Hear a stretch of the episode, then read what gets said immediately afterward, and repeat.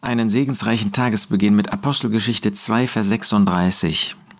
Da lesen wir, Gott hat ihn, Christus, sowohl zum Herrn als auch zum Christus gemacht, diesen Jesus, den ihr gekreuzigt habt.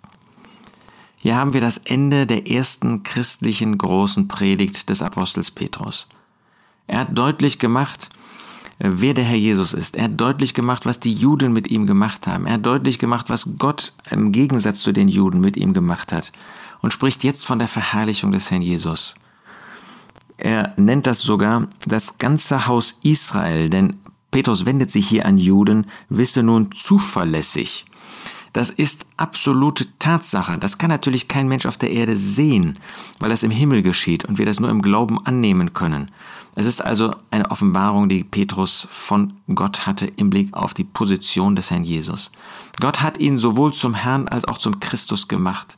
Das war Jesus längst. Er war Herr und er war Christus.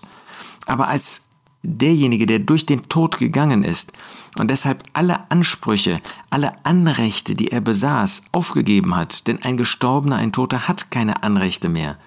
Da hat Gott ihm in Auferstehung alle diese Anrechte, alle diese Ansprüche neu geschenkt und sogar in einem viel höheren Maß. Er hat ihn zum Herrn gemacht, nicht nur zum Herrn über seine Jünger, nicht nur zum Herrn in Israel, sondern zum Herrn über die gesamte Schöpfung. Er ist jetzt der Herr. Er ist jetzt derjenige, der Autorität besitzt. Ob wir sie ihm zuschreiben, ob wir sie ihm zubilligen, ob wir sie ihm in unserem Leben geben oder nicht, er hat diese Autorität. Und Gott hat ihn auch zum Christus gemacht.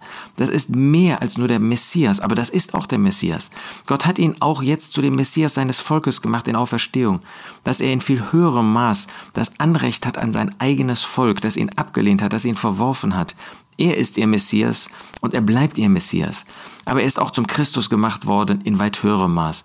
Er ist dieser Gesalbte im Blick auf die Versammlung, die Gemeinde Gottes, im Blick auf uns persönlich ist er jetzt derjenige, der uns den ganzen Segen Gottes, davon spricht dieser Titel Christus, der uns den ganzen Segen Gottes schenkt, der mit dem wir verbunden sind, mit ihm, dem verherrlichten Menschen, diesen Jesus, den ihr gekreuzigt habt. Wir vergessen nicht, was für Leiden er hatte. Und wir waren beteiligt, auch als Nationen, als Heiden waren wir beteiligt an dieser Kreuzigung.